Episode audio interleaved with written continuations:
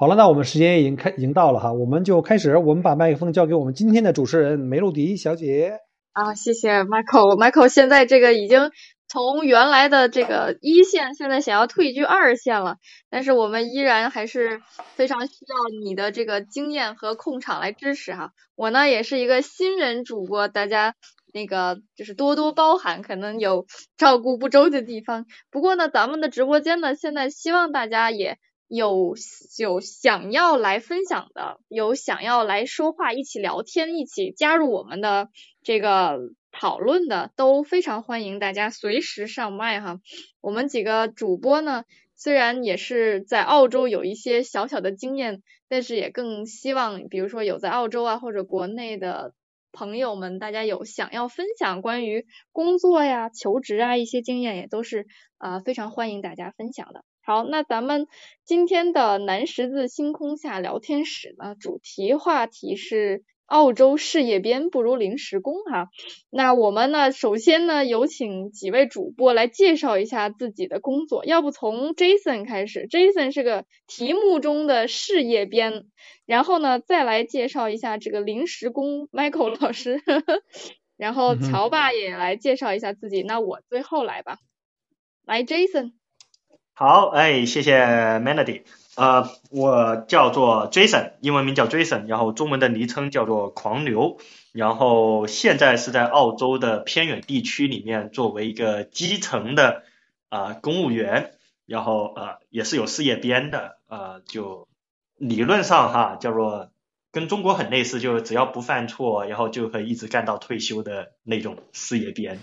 啊，但工资确实不如临时工。好，让下一位临时工哈。嗨，大家好。那个，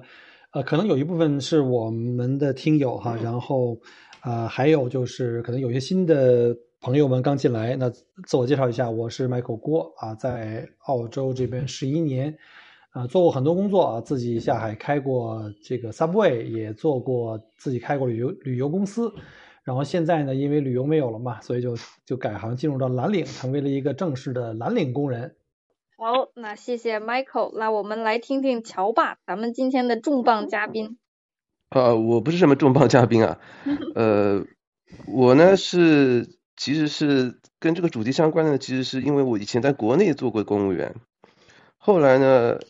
通过技术移民来到澳洲，我在澳洲已经五年了，现在是在悉尼做一名小会计，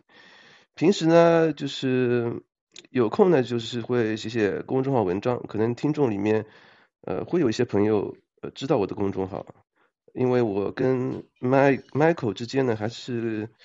呃有一点交集的，呃跟也认识他很久了，也互相推荐过呃各自的公众号，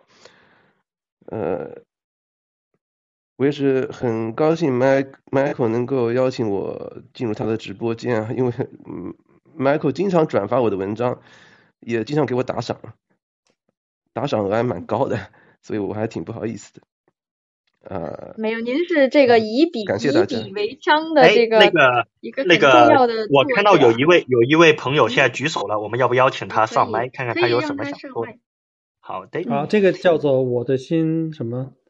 啊，心不太冷啊，我那个发送了邀请的。嗯，那我来介绍一下我自己哈，在等咱们的听友上麦的过程。那我呢叫做 Melody，英文名是 Melody。那我现在的。艺名就叫梅露迪，给自己起了一个比较好听的中文的艺名，根据我的英文名。现在也是一个在喜马算是 Michael 老师带的徒弟吧，新人主播。我原来呢是在国内做英语培训，在英国的剑桥大学做了一段时间的学渣，读了个硕士，然后后来就继续读到了博士。但是呢，现在因为我们在澳洲。呃，旅游没有走成，因为疫情，所以现在来澳洲是两年。那在疫情期间没有走成，我们就留下在澳洲准备长期发展了。我现在的工作呢是在澳洲的一个呃职业学校里面做呃 admin officer，就是这个行政管理，也是个小小的职员，属于这种最边缘的打工人。哈哈哈。但是呢是个小白领，就是看起来。和国内的这种，嗯，怎么说呢？学校里面的这个呃，行政管理老师是一类工作，但是事实上呢，我们在后面的节目里会讨论到具体这个工作还有工资的问题，和国内呢情况呢有一些不同，那也是非常 希望能给大家分享和交流的。那咱们刚才上麦的那位听友现在好像并没有并没有上成啊，你们这个我看到 Jason 和 Michael 你们是两个就是房主，应该你们两个有。就是扩开放麦克的权利，所以其实如果你们到时候看到有人举手的话，随时请他上来，好吗？好的，好的，没问题。我发现了一个规律啊，我插了一句，就是可能我是呃，Jason 是第一个进来的，所以他就是房主，所以我建议呢，下次那个 Mel Melody 可以第一个上来哈。好，好的，好的，原来是这个规律啊。那您也是第二个，哎，您是第三个上来的，您也是房主哎，就是房主现在是两个。我走后门了吧？哎，您是哦，您是创建房间的啊？不过这个对对对，艺术方面的问题我也不是很哎哦，可以耶，我也是主持人。我我摁了一下，把你们都设为主持人了。好的，还是你高级，还是你高级。没问题，所以我们好了，我们在正式对正式开始今天话题之前，给大家提醒啊，就是大家在中间在跟我们交流互动的都同时有任何的问题，欢迎呢在屏幕的下方可以举手要求发言互动啊。然后你自己可能有分享你的自己的经历，或者是你对我们提出的这个观点，或者这个分享的这些故事呢有共鸣。还有一个呢，就是可以。点击我们四位这个房主的这个头像啊，这个对我们很关键，就是会帮我们把这个直播间带热。就是这个节目如果优秀的话，我们收到的这个鼓掌的这个图像呢，就会非常非常多，就好像你点赞转发一样。非常非常感谢各位。好了，我们把麦克风重新回叫回给梅露迪。嗯，好的。那我首先呢来说一下我的工作经验吧，就是相当于抛砖引玉，我把砖先扔出来。我在中国工作的时候呢，是在一个语言培训机构教英语出国考试。那我们当时这个工作经历就很典型，就是基本上来者不拒。毕竟当时也比较年轻嘛，我感觉还是很有干劲儿的。当时我们寒假班、暑假班是最忙的时候。当时这个英语考试也是出国很热，所以就基本上考英语考试出国考试的这一块，我们老师都是从早到晚讲八个小时课的，就是寒假班、暑假班。当时其实对嗓子啊、对身体啊，其实也是挺不好的。但是毕竟年轻，自己也没什么经验，周围大家都是这样，我就有这种工作习惯吧。我们当时还没有。九九六的说法，但是后来我会发现，其实事实上我们就是九九六，甚至是九九七吧。我们当时的节奏，因为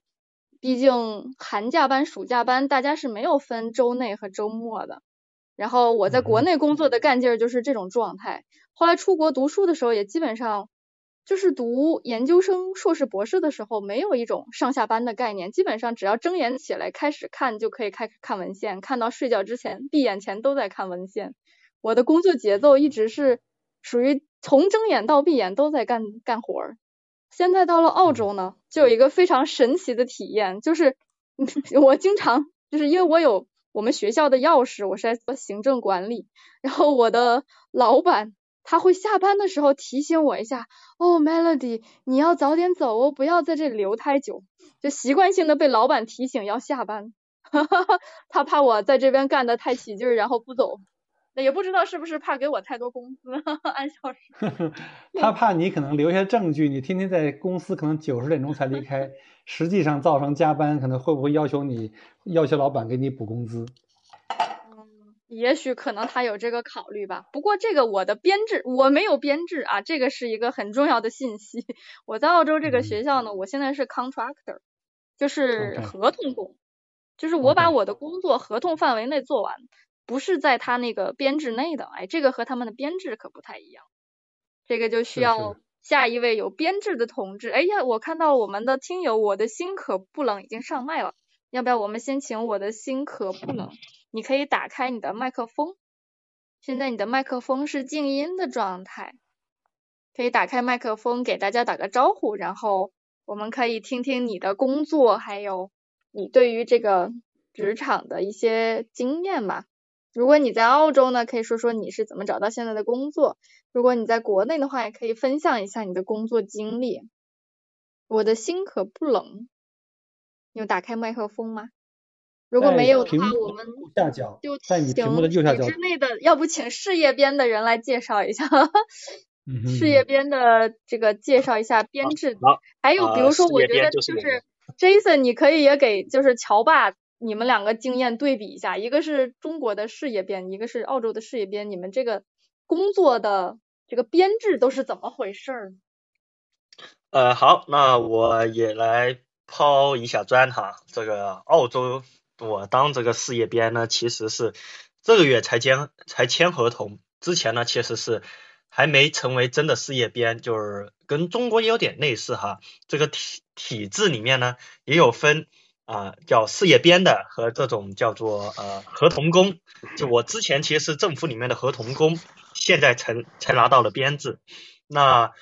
呃，我其实之前在中国吧，大概在零九年，我当时就创立了一个户外俱乐部啊，跟我这名字很像哈，叫狂牛户外俱乐部。啊，所以的话呢，我也觉得我自己可能有一定的户外的基础的知识吧，还有一定的经验啊，所以来到澳洲呢，现在其实是在澳洲最偏远的一个州塔斯马尼亚州的一个偏远的国家公园啊，就很多人就称那里为酒杯湾，然后在那边的做一个基层的公务员吧，他其实偏向于文职，但是我们这些工作可能对一些户外的基础知识啊。要求相对高一点，然后要又比较幸运嘛，所以后来就录了我。一开始在另一个啊比较偏远的国家公园啊录了我，然后干了四个月，然后再搬到啊现在的国家公园，然后那时候的合同变成八个月，然后再之后就现在嘛，就才拿到了那个有编制，就是啊。理论上不犯错不会被开除，也不用重新啊每年在不停的找工作的那种编制。然后它的福利啊，其实跟原来的我们叫合同工是一模一样的，就是无论年假呀，还是说那个病假呀，还是说每小时工资都一模一样，一点区别都没有。呃，唯一的区别就是不用不用担心合同到期，然后就回家，然后他就是可以啊。一直待在现在这个职位啊，走不了。但是呢，呃，另外就可能呃，在内部吧，可能也会有点感觉不一样。就比如领导啊，他有了这编制呢，他可能会有一些培训的机会呀，啊，还有一些呃。隐形的福利吧，其实我们的福利也蛮不隐形的，就每年可能有一些什么出差的机会呀，呃那些，然后他就会优先给这种所谓的有编制，但总体上就工资是一模一样，一分钱都没涨，对，所以我也觉得，嗯，这个这个编制也没有太大用途。好，那我们来听听乔爸说说中国的事业编。呃。我在中国呢，呃，也当过事业编，也当过公务员编。其实，呃，怎么说呢？这个事业编其实是一个比较中国特色的，在澳洲还没有听说过。因为这边有有一个统计口径的问题，在澳洲我们这边讲叫 public sector，也就是说公营经济。这公营企业呢，它里面包括我们在国内通常说的公务员。也就是说，呃，比如说那些呃什么局啊，我们以前叫部委办局，什么呃宣传部、发改委、公安局，还有什么呃法制办，比如说这些单位，这些在中国叫公务员，在澳洲也叫公务员。那澳洲的公务员还包括什么呢？也是我到这里才了解到的，呃，包括医院的医生、护士，公立学校的老师。包括公立学校的行政人员，还包括一些呃政府政府投资的一些企业，比如说澳洲邮政，比如说呃铁路公司。像我们路上如果碰到一个呃坐火车的时候，如果碰到呃站台上在挥牌子指挥交通的一个人，那可能他也是公务员。如果我们到澳洲邮政邮局去取个包裹来接待你的那个人员，说不定也是公务员。所以，呃，在澳洲的公务员呢，跟国内的公务员呢，呃，在这个统计口径上可能会有点区别。如果按照这样分的话，国内不仅包括呃这个 public sector，不仅包括我们通常所说的公务员，就部委办局的公务员，还包括各种事业单位的人员，还包括各种国有企业的人员。这个队伍呢是相当庞大的。呃，那我以前所在的单位呢，这个部门的编制是什么意思呢？因为这机关事业单位它有个叫三定方案，说定机构、定职能、定人数的这个编制就是一个人数，就是每一个单位它的正式员工不能超过一定的上限。超过了这个上限呢，这财政就不给钱了，因为财政给预算呢，它通常都是呃按人头发放的，就有多少人给多少钱。我前面也跟那个这边西澳有个公务员呃微信上聊过，在澳洲的公务员呢也有这样一个现象，就是财政给钱它是按人头的，不过有一个什么区别呢？呃，就是在中国。每个人都是全职员工，因为每个人都假设都是每周干满四十个小时，朝九晚五这种。嗯。但是在澳洲呢，对对对，在澳洲呢，除了全职员工，还有兼职员工，还有临时工，这些人呢也可以是公务员。所以这就带来一个问题啊，在中国，他财政给钱，他按人头，比如说。一个部门十个人，呃，每人给十万，那就是一百万，他直接这样给，非常简单。在澳洲呢，他他怎么给呢？因为兼职员工他的收入肯定会低嘛，他干的小时数少，所以在澳洲他的人数，员工的人数不一定就等于编制数。我上次跟那个校内公务员聊的时候，他提出一个概念叫 FTE，就是叫 Full Time Equivalent。就是看你们这些这个部门的员工，如果按全职员工算的话，一共有多少人？比如说十个人里面有五个全职员工，剩下五个人他都是兼职员工，那可能他呃不会每周干满四十小时，只会干二十个小时。那这样剩下五个人的话，他只能算两点五个人。嗯，这样算下来，他财政给的钱那可能就。会多下来，多下两点五个人，这样他多下来资金呢，可能可以去招一些合同工啊，可以，呃，反正用于别的地方吧。我觉得这样有有这样一个区别，因为在中国兼职工是非常不常见的。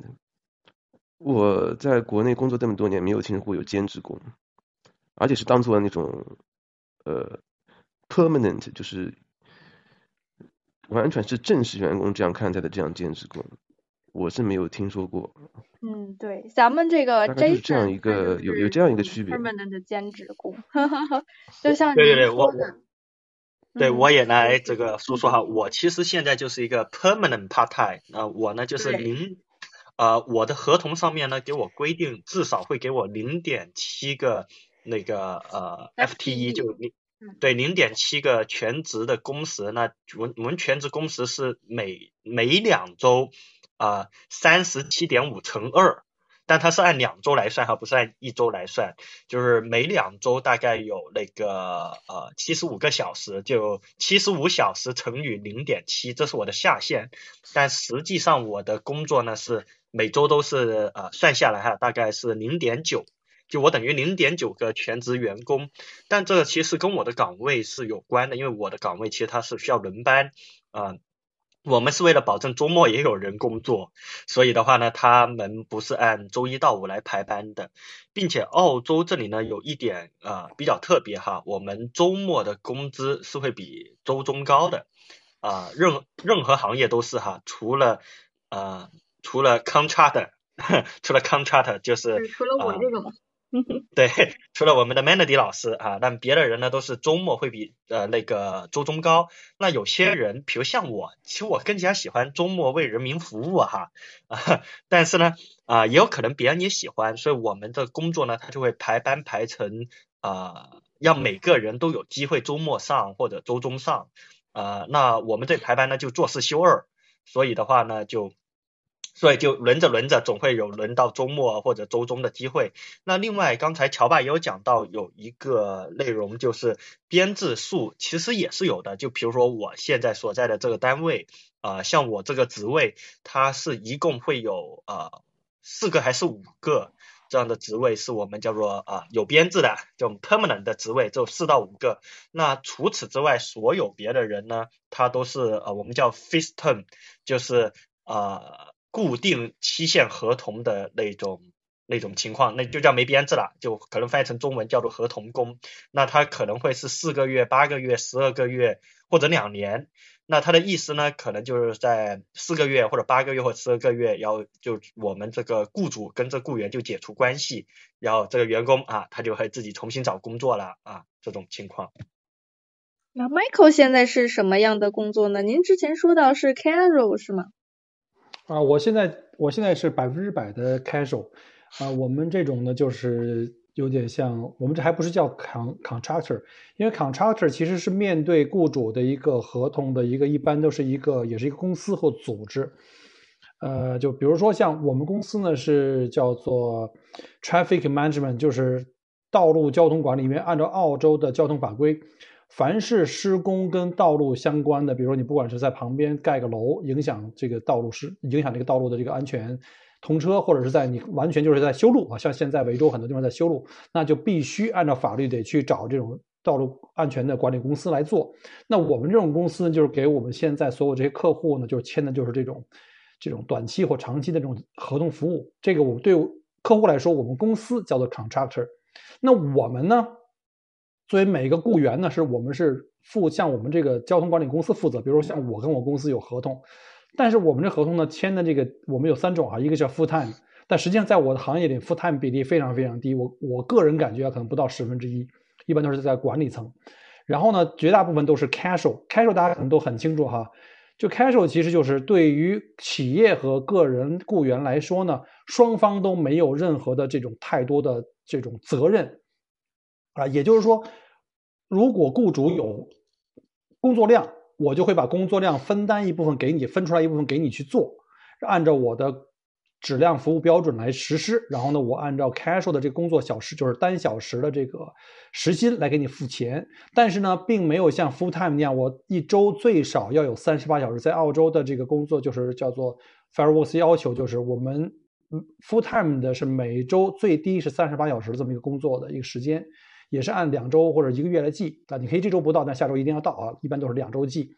那 part time 呢是不一样，就 part time 的话，你可以有两个以上雇主或两个以上不同的这种行业的工作，但是呢，你要去跟你的两边雇主去平衡你的工作时间，对吧？但是像我们这开手是最灵活的，也就是说，对雇主来说，他不需要给我们 guarantee 说你一周我一定要给你三十八小时，也许我半年都没有任何的工作，他也不负任何法律责任。所以呢，就是最最呃最最松懈的一个最最这个没有捆绑的法律这种合同形式。但是呢，作为一种补偿的话呢，在澳大利亚我们知道，尤其在这种服务行业或者在这种蓝领行业，通常是按小时计的。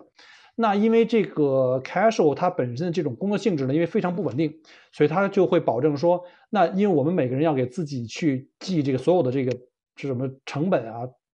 比如说我一天上班，可能一周中五天都没有上没有没有活所以他一般就是按单小时计的话，要比正式的 full time 和甚至抗那个叫做 part time 工时都要高。我们知道在服务行业的话，现在可能标准的 full time 大概是二十一块钱，但是在我们这个行业。单小时的这个起薪大概就是，除非你是新员工哈，大概二十七八，现在都是在三十刀到三十一刀啊。本人现在是三十一刀一小时，这是一个标准起薪。当然了，还有各种的这种 loading 哈，有机会我们再讲，像什么超时啊、下雨啊、刮风啊、高温啊，就容易双倍这种。还有像那个 Jason 刚才讲过，说如果周六周日的话，我们是双倍，然后公众假期是两点五倍啊，就这个意思。但是就是没有任何的绑定，就是我可能。如果我干得好，像公司如果对你很器重，有可能你一周干五天甚至六天，比 full time 的话可能干得更更满。那也许你可能干得不好，调皮捣蛋，或者是有一些品行问题，公司可能根本就不再给你派工，也有可能，你可能一年都不会得到一个小时的工，这也是一有非常有可能的，就是这种非常松散的这么一个呃合同关系吧。啊，就是这合同工里面还是有红人，还是有坐冷板凳的，就看你之前工作表现怎么样，然后就能拿到更多的工作机会吧。我觉得猜这个，我觉得 Michael 那种应该叫临时工，都不能叫合同工，叫 fixed term，我觉得才应该叫合同工。嗯，应该这个对，应该是这，应该是这样讲吧。其实我觉得还有一个临时工，嗯，对我这是我这是最底层的临 最底层的临时工，就是最最不重要，随时因为行业的原因或者因为这个项目结束的原因，可能就分分钟可能这个行业就有一大批的人就被就被所谓的解约，但是企业不用承担任何的结果，比如他不用给我解约金，不用给我赔偿，对对企业来说呢，它非常的自由，而且呢，它为就是远期的风险比较低。其实这个跟，呃，我相信跟澳大利亚这个叫做什么高工资、高税收以及高福利的社会这种结构有关。就是说，因为员工其实是企业的一个很大的负担，因为绝大部分这个大头其实是养员工的费用，所以如果把员工的这个这个成本转加到就是我们现在手里的项目上，就是说我有项目我才会用你，没有项目的话，那你没有工作，那我也没有负担。其实这个是因为这个这种大的环境下应运而生的，所以呢，在这个行业里面，我看百分之九十九吧，应该都还是这个 contractor，或者是我们叫 sub 啊，叫 subcontractor，或者是叫做这个啊、casual。嗯，对我其实也是 contractor，虽然我是在学校工作，也不是说我按我也我也觉得要说一下 Melody 哈，Melody 那个 contractor 如果翻译成中文，是不是应该叫做嗯外包外包商啊？嗯，有可有可能可以这么说，就是说也可以叫他对，嗯可以叫外包商讲讲，也可以叫合同工，可以叫外包商，也可以叫合同工。我觉得嗯，对，工作性质不一样。我们公司也有合同工，嗯，我们公司也有合同工，是原来有一个员工，他呃本来是 permanent full time，后来他做着做着感觉太累了不满意，他就提出来他要做合同工，他就跟公司签了一个合同，就是每个月给他多少钱，反正他不不算我们公司的员工，公司也不要求大家不不不要求不要求他来上班。他只要按时帮公司完成每个月完成多少任务，就给他钱，就这样的，也没有工时，也不帮他嗯交养老金，就什么都没有。他觉得这样反这样反而自由自在。对，这个还有以前我们公司还有一个还有一嗯个对对，还有一个做 IT 的，他他是不知道怎么得罪老板，被老板反正开掉了。开掉了以后呢，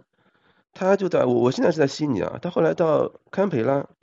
呃，堪培拉就是有很多政府部门嘛，他到那个政府也是到政府部门做了一个合同工，他那个合同工的收入是原我们在我们原来公司的两倍，就如果他按他的说法，而且他这个合同工本来是说好可能半年就做完的，结果因为政府可能政府呃没有没有预计到很多呃提前没有预计到很多困难，所以他这个项目一直没有做完，所以他一直做到现在都没做完，做了好几年都没做完。所以所以这个合同可长可短做合。同工，对，是的，是的，是的，这合同工，呃，在国内来说，呃，我不知道有没有这个说法，很少听到有人说合同工，经常有人说听说临时工，但在澳洲呢，做合同工的其实还挺多的，也是比较对很多人来说也是比较值得拥有的一个工作类别吧。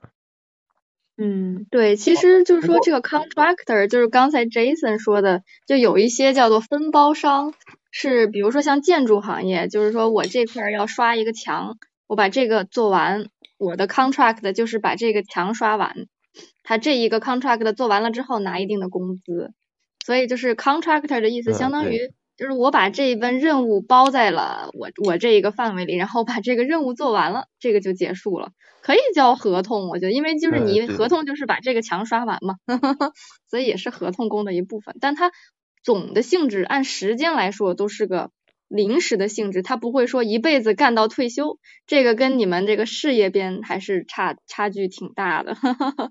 但是合同可以有很多种形式，就像我现在的这个工作，我虽然是 contractor，就是像乔爸刚才说的，我这个 contractor 呢，跟全职的区别很重要的区别就是。它不是公司付我的福利，比如说退休金啊、养老金还有医保啊这些，就是 super 这什么的，都不是就是公司这一块儿，它主要都是我个人作为承接这份工作，我只是把工作内容拿到手里，但是呢，公司和我的雇佣关系只是这个工作内容的关系，而不是一些福利啊什么的，我也没有。Paid leave 就是带薪休假，我也没有，我也没有什么产假呀、病假呀这些，就是都没有的。但是呢，我的工作内容就是跟公司签约的这一些内容，而且其实它也不是，嗯，就说临时性的。其实我如果这个合同，比如说我的学校，只要它还在运营，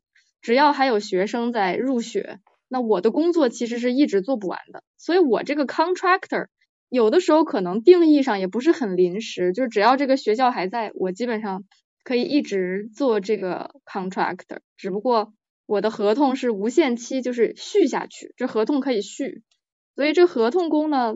就是多种多样，主要的特点就是灵活。事业编的特点呢，主要就是稳定，就是说你不用担心这件事儿合同能不能续。还有像郭老师说的，就是它有一个行业不同。就是大家都是合同工，但有一些行业合同工他工资高一些。郭老师，您方便透露一下这个这个 Michael 的行业工资吗？你们行业的平均工资？呃，您你你是说我个人的收入吗，还是说就我们现在看？不是，是你们行业的那个时薪。咱们刚才不是说到不同行业其实都是合同工，但收入差很多吗？嗯。对，其实其实这么讲吧，就是说，呃，即便是做 casual，哪怕就在我们这个行业里边，就是像这个我们这个交通管理这个行业里面，其实每一个个体之间差异非常大。因为我的同事里面有一年挣十六七万澳币的，也有一年可能也挣四五万，因为他可能是学生，他可能还有一半时间不不上班这样的。那我查了一下啊，今天正好也是因为要做这一期节目，我查了一下这个 ABS，就是澳大利亚统计局啊，这个这个必须得有这个数字啊。澳大利亚统计局给的数字就是按照行业来分的话，是把某一个行业里的所有的员工进行平均这么去平均，就是总体平均这么来来来算的话，给大家一个大概的概念哈。呃，这个图表应该我发到了我们的直播群里边去，就是现在看到这个里边遥遥领先的还是矿业，矿业的全部矿业员工，当然他也有可能一周大概六七百。刀的也有可能一周四五千刀的，但是总平均按人数总平均大概在两千七八百刀的样子。也就是说，在矿业里面啊，每周的工资大概两千七八百刀，这是在税前。那我看了一下，我所在的行业应该是属于这个吹地类的这种行业。那我看了一下，应该如果是这个。看一下还有哪个行业高啊？我顺便给大家看看感感兴趣的。如果是像像电力、像天然气、像水啊这种，还有像这个垃圾处理这类的话，可能也是属于第二高的。第三高的是金融类，就是 finance 跟这个 insurance insurance service。那像我们这种的话啊，我觉得应该是属于这个呃，so 就是叫做什么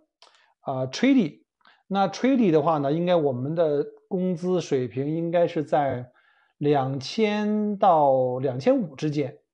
啊，这个要看这个不同的不同的地区，因为不同的州呢，它的收入水平又有一个很大差别。就好像上次我们做这个直播的时候，不是做采播的时候录播，我跟那黄牛在在聊天，我发现真的是它反映的这个塔岛啊，这按州来分的话，塔岛的这个工资收入水平是相对来说比较低的，那 ACT 是最高的。然后其次是偏远地区，像什么北领地啊，还有像什么西澳这样的啊，我不知道我的这个给大家讲清楚了吗？就是在我们这行业里，大概应该是在两千到两千五百刀的这个范围。嗯，咱们国内的听友如果不熟悉澳洲的话，咱们的货币是澳澳大利亚的 dollar，所以是现在汇率是四点六吧，大概是。所以两我们简单算的话，就按五算吧，因为因为按历史上的水平，还最高还到过七点一，哦所以我们按历史上的话，大概用五五算的话，对，就比较简单一点儿。那对，大家可以算一下，就是一周哈，他们这个行业，Michael 他们的行业一周嗯能挣两千澳币，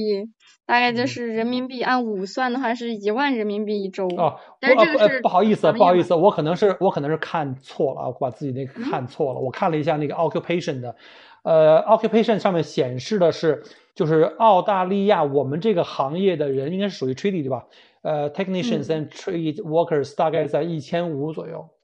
哦，一千五，OK，对，但是这儿就有1500很大的差别，是因为它是按照总的人口，就是总的这个人的构成，因为它这里还有一个就是经常是按男性、女性去分。那女性在这里还是吃亏，因为首先女性在这个行业里人比较少，她的工种呢比较窄，然后呢工时相对来说不会像男性，因为体力活嘛，不会像男性那么长，他们的总体工资会就偏低。那就是实际上男性的话应该是超过一千五，应该是在一千七八，就是平均数啊。税前一千七八的样子。啊，对，这个呃，税前也是一个千七八 是每周是按照周税 full 前 time 算的吗？是按照那个每周工作满四十个小时这样算的吗？还呃是应每个人的工该是工作时间都不一样？应该对，因为是这样，它是按照全部的有 full time、有 part time 跟 casual 是个总平均。因为在这个行业里也有人一周能够超过五十个小时，比如说我曾经就干过五十个小时，但是就我就哦等于把别人平均下上上去了嘛。但有的时候我最低的时候可能一周才干三十个小时或者二十个小时，那就可能就等于是被平均。但是 overall 一整年看下来，其实这个就是和整个这个行业的人工去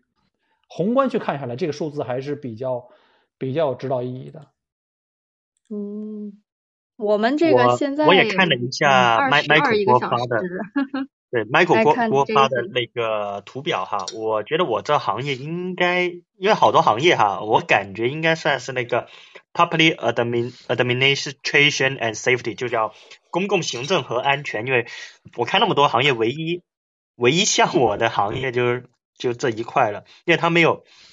没有所谓的单独的一个公务员哈，我猜这个是公务员哈，如果如果说错了就帮我纠正一下。然后嗯这个工资呢是呃平均每周一千七啊，就就看着还好像还可以哈啊，但塔州确实是垫底的啊，看着塔州好惨哦，啊以后还是看有机会可以看看别的州发展发展。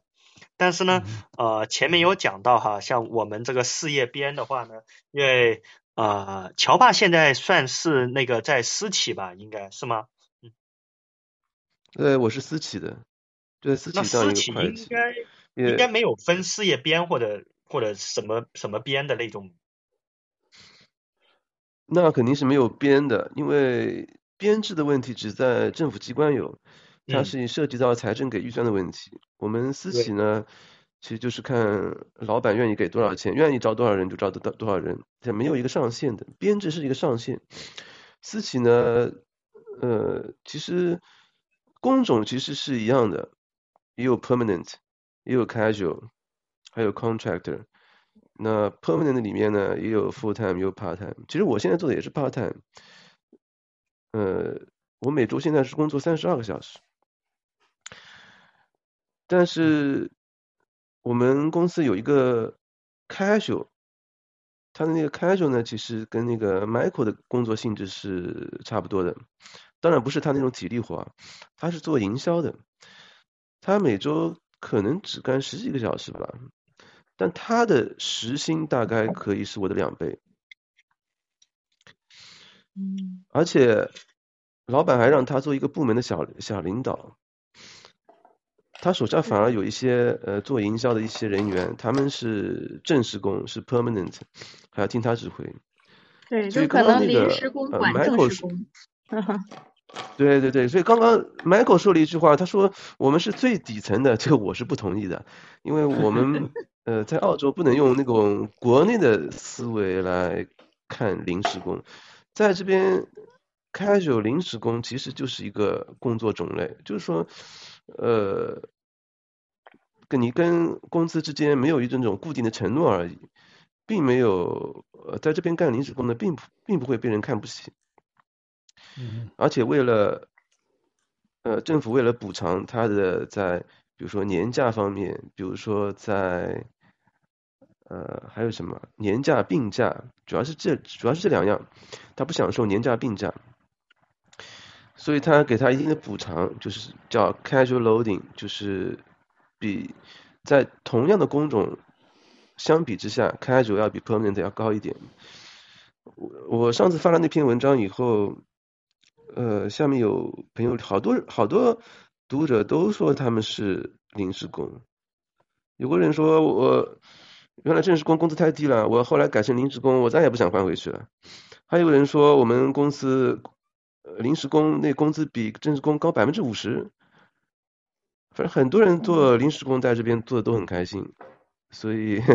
在这边做临时工并不是，并不是什么底层人民，这跟还是，呃，跟国内还是不一样的，就是观念上。还是要转换一下，我觉得。就是乔爸说的这个刚才的这个重重要的划重点哈，我帮您划一下重点。其实就是说，咱们工作的职级高低和工作的这个性质长短，就长期还是临时，这个没有直接联系。咱们有可能有职级很高的临时工，对吧？这个经理可能是临时工，底下的长期的这个叫什么？就是铁打的兵营流水的经理可能。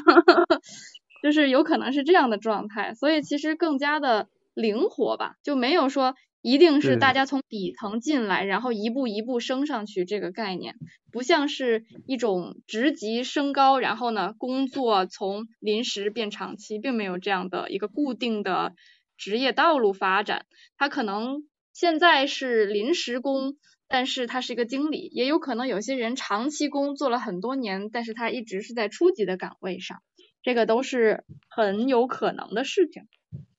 对我作为一个这方面初初级啊，初级的那个那个长期工哈，我我想说一下呢，其实澳洲事业编哈，虽然虽然说呃没有特别的好处，但我想了一下，还是有那么一点点的好处啊。就如果是在政府事业编，它是呃允许一个雇员同时在多个政府不同的部门里面工作。只要累计的工作时间不到前面讲的一个 FTE，就不到一个 full time 的工时，就大概三十七到三十八个小时，不同部门不一样哈。只要不超过那个时数，是在多个部门同时工作的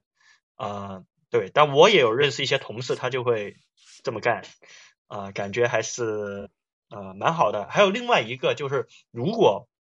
在政府里面是拿到的这个事业编。它可以有有些时候哈是可以长期休假的啊，当不带薪的长期休假哈，就比如说我有一个同事他是加拿大人，然后他就过几天他就回加拿大探亲啊，一回回三个月，然后他三个月后再回来啊做同样的职位，就薪酬啊什么都不会有影响。就给他保留职位三个月啊不变，但也有些时候哈啊出现一些情况，假如同时有几个人几个这种叫做事业编的人，他们都说要休假或者或者产假，就产假就更没法预期了嘛。然后或者同时有病假，那这时候政府单位呢就会招一些啊啊叫做我们叫 fixed term，就是短期的。可能他三四个月、五六个月的人招他过来，然后直到原来休假的人回来接替岗位，然后那个人就离职。我觉得这个可能是呃另一个叫做事业编的好处吧。但是如果呃有能力的人，其实他们也没有特别说需要稳定，他们即使在这里离职了，他也很快找到别的工作，他们也对此没有特别的需求，那就很 OK 的。对的，其实刚才我们这个话题呢，我觉得，呃，涉及到一个就是我们在做这个，就是在见次这次直播的时候，有一个很重要的一个点，就是要聊一下呢，就是一个所谓的这个职业鄙视链，因为这个是一个很现实的问题，就是因为我们都是以前从祖国出来的，对吧？比如说，在国内豪宅小郭也是，对吧？在外企白领全球五百强前五十名的企业里面，哈，基本都是这样，就是肯定还是会有一种惯性，就是我们可能拿这个话题过上正好正好是来聊一下。其实，在澳洲呢，你不管是不同行业，你是从事公务员、从事教师、医生，甚至是律师，哪怕是我在马路上举牌子，实际上大多数是你个人喜好或者是个人的一个选择，而并不会因为我做了这种选择呢，会我在我心里中可能会觉得，哎，我觉得可能律师和。医生啊，在大部分华人，包括我们在海外的华人的这个圈子里面，会觉得好像这个社会认知就社会地位认知更好一点。但实际上，在澳洲我会发现，很多人是喜欢这个岗这个岗位，我愿意去做这个岗位。那我具体是用 full time 还是 casual，只是因为我自己生活平衡的需要。比如说，我做 casual 的话，就比做 full time 好在哪儿呢？就是比如说，我想全球旅行，我想用半年时间去旅行，这是完全可以的。但是你 full time 的话，即便你有一年的什么四个星期的这个有薪假期也好啊，还可能是要你耕作多少年以后才慢慢累积上来，你是没有那么灵活的。而且呢，有很多人就像刚才这次讲，可能他很有能力，他不想绑在每一某一个公司里边，他可能在外面兼职有两家甚至三家公司，他不会承诺说我在这家公司会给你干满四十小时。因为我还有其他的一些事业，甚至可能说，我可能还组了一个乐队，就包括我现在这个行业里边，我的同事里面就有组乐队的，还有做这个也是做这老外的电台主播的，然后呢，甚至我这个行业里还有原来是开那个救护车的那个，开那个救护车的那个救护人员，然后就是因为觉得那个工作压力太大，觉得这个工作特别省心嘛。然后就各色的人等吧，他选择这个工作和这个 casual 的职业，就是因为更加灵活，而且呢，薪水呢其实是非常非常高的。就相对来说，我愿意干的时候，比如我这一整年，我可能有十个月在干，另外两个月我不干了，我出去玩去了。等我再回来，只要我能证明我自己的实力，我还是可以再重回这个岗位。重新拿到这个所谓的高薪的这个蓝领的工作，所以它更多的是一个选择，而没有人会把说我们传统意义上说的那个叫职业的鄙视链，对吧？我是医生，我是律师，呃，你是一个举牌子的，可能就他没有这种没有这种的看法，甚至有很多人可能他可能收入比你还低，但是他的职业自豪感可能并不比你差，啊，这是他更多的一个个人的选择，因为自己的。喜好或者是价值观的原因啊，所以呢，其实我的感受呢，就是我想说的，就是其实，在澳洲呢，没有太明显的那种我们所谓的我们所常认知的那种叫职业鄙视链。三百六十行，行行出状元嘛，对吧？这个是咱们也有老话这么说的，只不过没错没错，对鄙视链可能挺啊有点挺新的一个概念吧，咱们现在可能有一些鄙视链的这个说法。我看到很多熟悉的面孔啊，像什么布莱恩啊、沈老师啊、深圳阿，荣荣荣哥又来了哈，还有很多我们的熟悉的这个面孔啊。大家如果对这个话题感兴趣，而且我在这个今天这期节目在我们的听友群里面去发的时候啊，我正好打我插入一下哈，就是有几个听友就特别感兴趣这个话题，就给我留了言，说能不能在这个节目里面的话呢，能够也反映一下他们的想法，就是。有人讲，因为也有人在从中国刚刚来澳洲，时间不长，可能半年一年的样子，在我们的心仪有啊，然后他就想问一下，就是说我投稿一个问题，就能不能在这节目里讨论一下，就是对大龄转行澳洲的这个宽容度怎么样？就是他可能是比如说在国内原来是从事某一个行业，对吧？可能做的不错，然后现在因为投资移民的需要就来到了澳洲，那来到澳洲以后就很难十有八九啊是很难从从事自己以前的行业。对吧？包括是语言文化或者行业的差异化的问题，他可能要重新面临转行，就跟当年小郭哈，原来是外企白领啊，现在过来以后又开过 Subway，也做过旅行社，现在变成蓝领，他就想问一下这个，我们做这个转行，对于我们大部分华人语言文化的这个背景下，有什么呃这个困难，或者说有什么方法？这是这是一个问题啊。好。而且好像刚刚这个听友刚刚也举手要发言，我已经授权给他了。慢慢跑，喂，能听到吗？能听到，能听到。是我是我，就是我留言的。OK OK，那我不知道我是不是我解读您的问题是解读对了吗？对的对的，有一部分是这个是我的问题。然后我还想再问一个问题，就是除了澳洲转行的门槛高不高，还有可以分享一下身边就是朋友转行的一些就是呃小故事啊，或者如果有的话。还有一个问题，OK，就是我想问一下 Melody 小姐姐，就是对于英语专业的来说的话，出转行这件事情有没有什么思路或者是建议。嗯，好的好的，感谢感谢您的这个这个热心的问题，还点到了我，那我就先来说说我针对我这个的问题吧，就是文科嘛，您其实说的就是像英语啊，还有很多文科的专业，其实确实是呃，可能说我们可能不能太轻易的转行去理工科，毕竟专业他们的知识和技能要求比较。呃，精专，所以呢，我其实是本科是中文系，然后呢，我后来从事的是英语教育，也算是转了个小行吧。但是我觉得哈，无论在中国还是在澳洲，这个职业需要，就是说有这么一个职位，它可能都是需要有一定的知识和技能，在一个门槛上。那不管我们学的是什么专业，其实如果想找这个工作，只要能达到这个职业所要求的基本的这个知识和技术水平，就没有什么问题。所以呢，文科转理科虽然难，难在我们可能不能具备他那样的知识和技术水平。但如果比如说通用的一些呃职业技能哈，比如说像沟通能力，这个很重要。还有比如说时间管理啊，还有一些很重要的一些。嗯，基本的职业道德和素养，这些我们都有，所以其实转行的话呢，并没有那么困难。那我其实以前呢，我是做教学类的岗位，那现在呢，我是在做行政管理。其实我，你要说我真的专业对口的话呢，可能本科要学人力资源或者是什么公共管理这一类的，可能更对口。但是事实上，我现在做的这个行业还是在教育行业。所以说呢，并没有说大的转行。那如果我个人身边的朋友，回到您第一个问题哈，就是说转行的这个嗯年龄呢，可能有一定的关系。比如说咱们年纪稍微大一些呢，就不太适合转行去做体力工作。但是呢，像 Michael 对吧？Michael 这个从这个旅游行业转行到了举牌子，反而转到了体力工作，所以其实也。这个这个 Michael 这个经验呢，我觉得也还是挺重要的。就是只要你具备了知识和技能，也没有什么不可能。所以其实转行的话呢，真的就是只要我们自身具备了目标行业的知识和技能，基本上找工作不会有太大的问题。Michael，您说呢？转行的资深人士。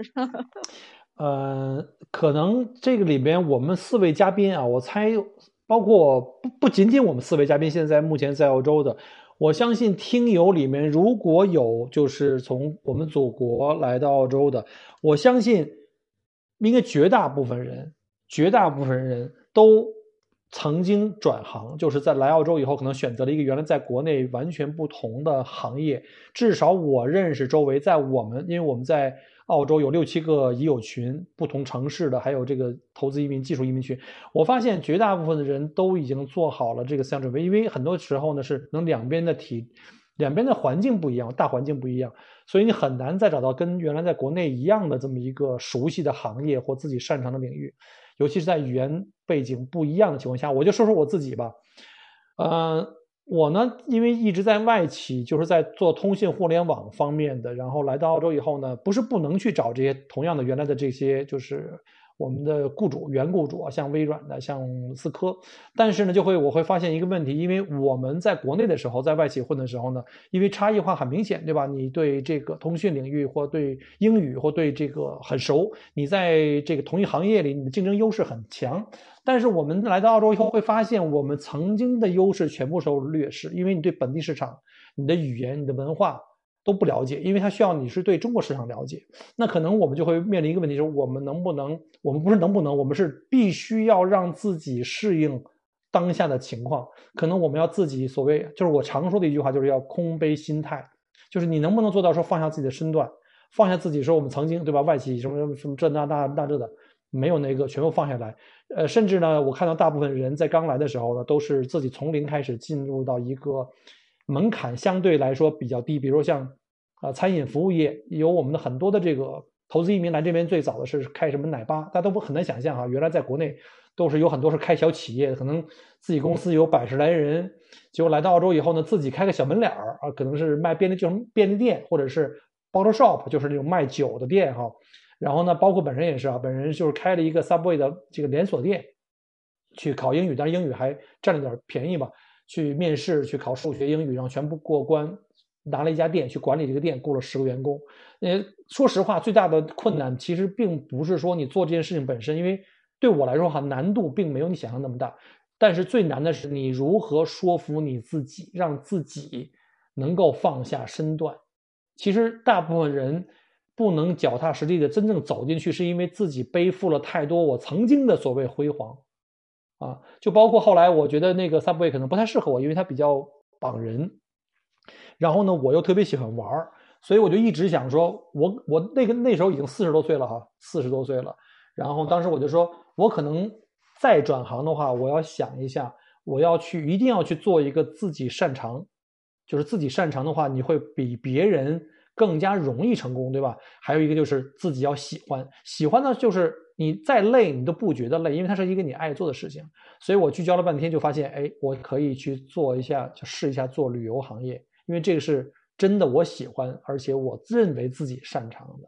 啊，结果就因为这个疫二零年这个疫情，就被迫就又又重新转行。其实我觉得就跟我们当时跳槽一样，我从当时从建设部，我也是事业编，对吧？从建设部设计院第一次下海到 IT 行业里面，就从来从此以后就再也。在我的 DNA 里面就没有所谓的铁饭碗这件事儿，